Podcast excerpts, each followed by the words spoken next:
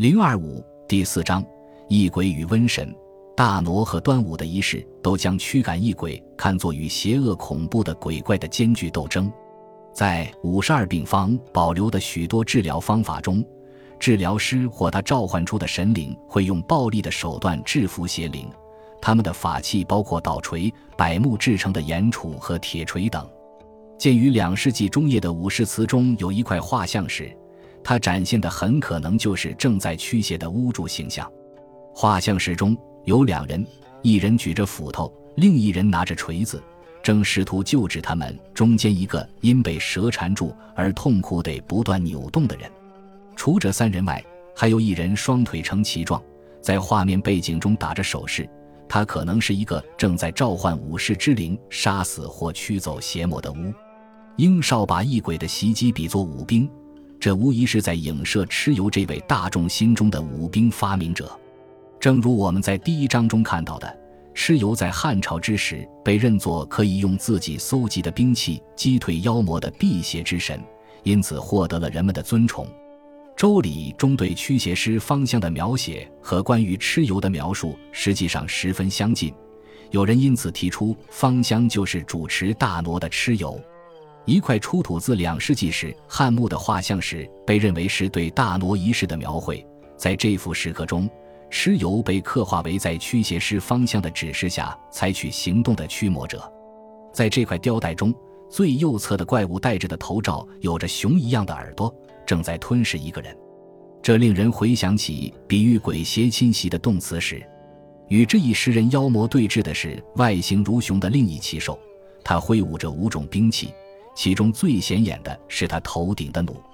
我们可以肯定。这个在汉朝墓葬艺术中反复出现的形象就是蚩尤。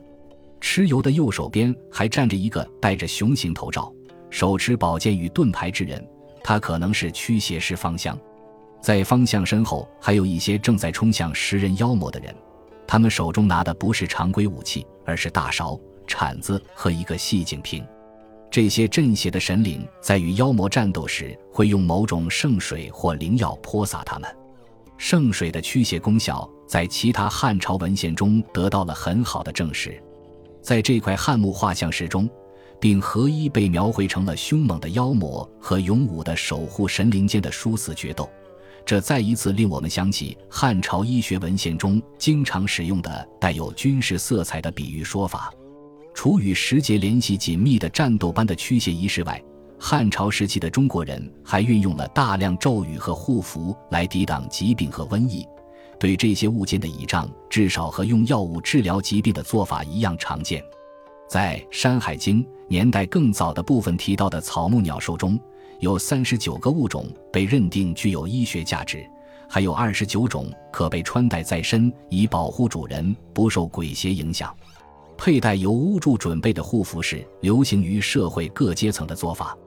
例如，有一种被称作刚卯的腰饰，由玉、象牙、金属或桃木做成，上面刻有辟邪咒语，人们将其佩戴在身，以保护自己不受疾病侵扰。我们在前文已经了解到，葛洪称拥有三黄文这样的圣书，可以保护家宅不受包括义理之气在内的邪祟的影响。同样，如果旅者随身带有南岳真形图，则可五温不加。人们认为邪物尤其害怕桃木和柏树。在公元前三世纪时的《解酒篇》提到的治鬼之法中，有许多都涉及用枣木、桑木或桃木制作剑、锤、剑、棍等兵器。镇邪的门神申书和玉垒通常也被刻在桃符之上。据说这是一项由皇帝发起的传统。疫病因邪祟而起的理念，被逐渐兴起的七医明确斥为粗陋不堪的迷信。王充致力于为神秘现象提供理性的解释，他嘲笑了同代之人将鬼魂当作疾病病源的做法。在他心中，这种观点源于对未知事物的恐惧。在王充看来，人类身体和精神上的脆弱性足以解释鬼神之说何以一直存在。庄子一诗的篇章中的一个片段也讽刺了民间的鬼神信仰，但他同时表示，逐意仪式实际上具有一定疗效。尽管迷信的大众无法理解这一点，这段文字的作者从七一的角度为逐一仪式构建了理性基础。虽然人们可以把相信鬼魅存在视为一种迷信，但亲身操办仪式有利于促进体内生气循环。怀疑论者讥笑对邪灵侵袭的迷信，然而他们尖锐的语气本身就说明这种观念深得人心。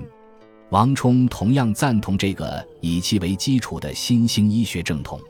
他认为疾病的根源是身体问题，尤其是个人卫生状况不佳或营养不良，这些问题将导致体内气机失调。然而，在疾病的传播中，人们对真正病因的忽视发挥了更大作用。王充在其他地方写道，他相信环境也是一种病因，因此提出帝国的南部地区并不宜居。被热臭的南方，也就是太阳之地的带毒劣气影响的，不只是山川河流、草木鸟兽，还有当地居住的人。王充曾批判称楚越之人猝疾结疾，尽管他自己就是一位土生土长的越人。南郡极热之地，其人著树树枯，唾袅袅坠。正是因为生于江南，南方的巫习才能以助炎人之疾，遇人之祸。同理。南方的万千生灵对于人类来说都是剧毒有害的，无知之人把这些生灵称为鬼，但实际上人们之所以会生病，是因为被过剩的南方特有治病之气太阳影响了。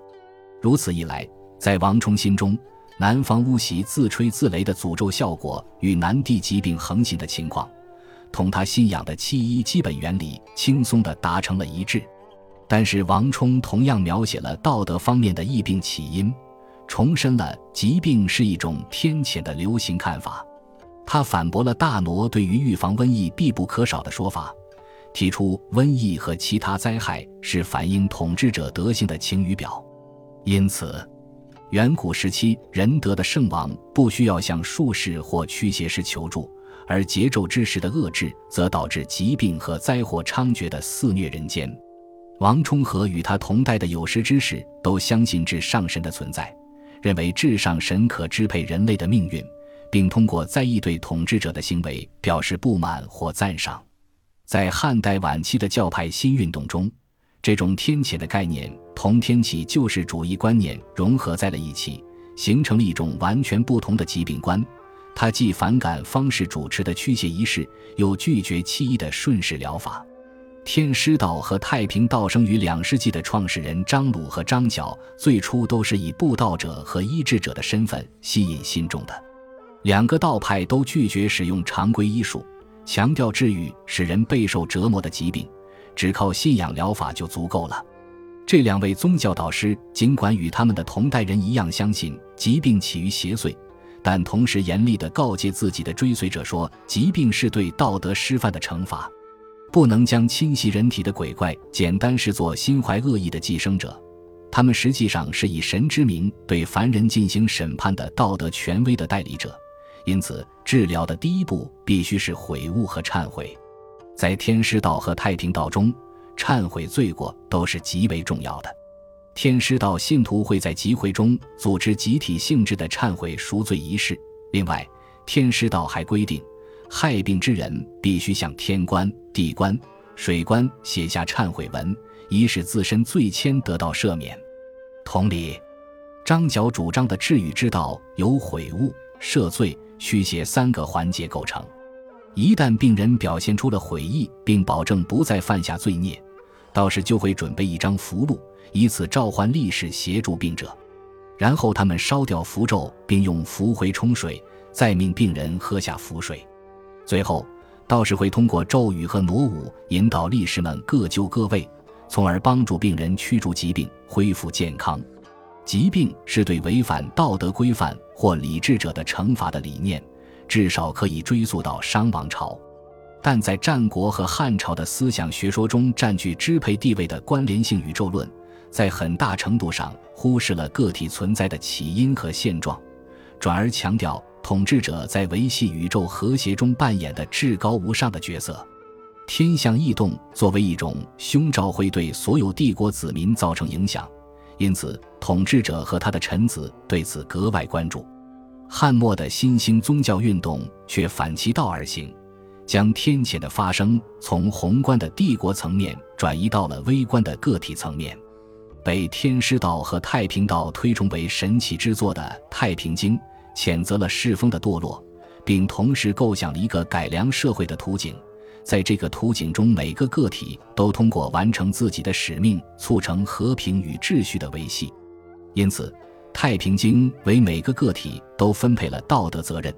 这种道德责任在正统政治哲学思想中是基本不存在的。一旦个体对自己的行为担起责任，统治者就可实现《道德经》大家称颂的无为而治政治理想。《太平经》中呈现的道德秩序以一个由鬼神构成的科层结构为基础，他们无时无刻不监视着个体的一举一动，每项罪行都会被及时上报给神界高层，然后根据罪行性质，神官会从罪人的寿命中扣去几天、几月或几年的时间。葛洪在其写于四世纪初的著述中提出，这种看守之神是三尸，他们住在人体之内，每到更深之日，就会向司命汇报个体的过失，然后司命就会相应调整相关个体的寿命。人们认为三尸在缩短宿主寿命一事上十分积极，因此三尸成了人们恐惧和厌恶的对象。但在汉末宗教运动参与者的眼中，导致疾病的完全不是恶灵，而是接受上神委派惩罚有罪之人的合法代表。昔日的异鬼，现今被美化成为传达天理的神使。